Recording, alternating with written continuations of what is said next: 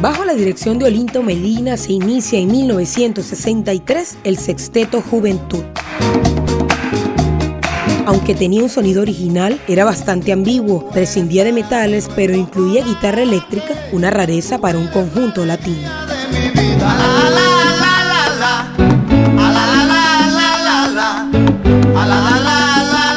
Se cree que parte de su éxito se debió al cantante y percusionista Carlos Tabaco Quintana.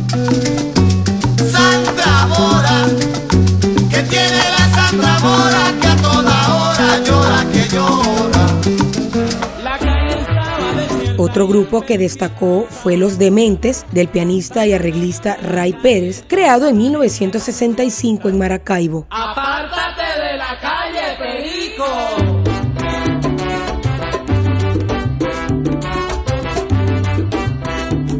incidió en el desarrollo de la salsa venezolana, pues fue la primera en adoptar el esquema neoyorquino, puntualmente el de la perfecta de Eddie Palmieri.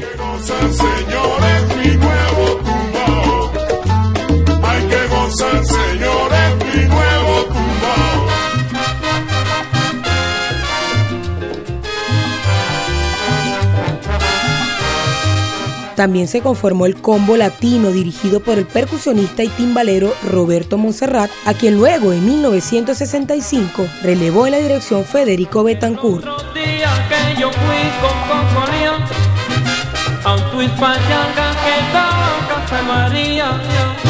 Su primer LP grabado en 1966 llamado Llegó la salsa marcó el inicio de lo que sería un nuevo momento musical en el Caribe. En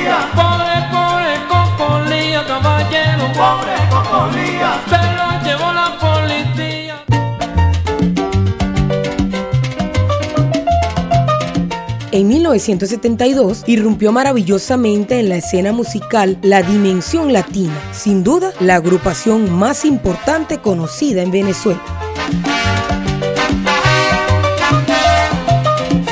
Yo sé que tú, mi amor,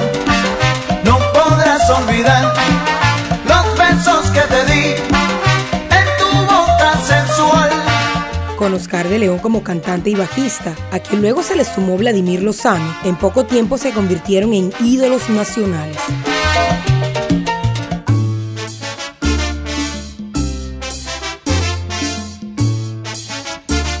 Esta agrupación fue para el venezolano la referencia más directa y cercana del movimiento salsero.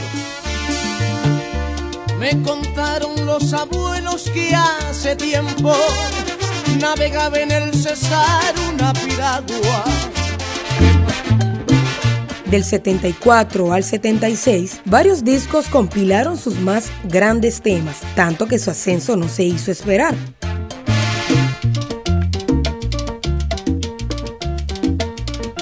Frutas, ¿quién quiere comprarme frutas? Presentaciones en vivo, en radio, televisión y hasta en la cuna de la salsa Nueva York fueron producto de la fama adquirida.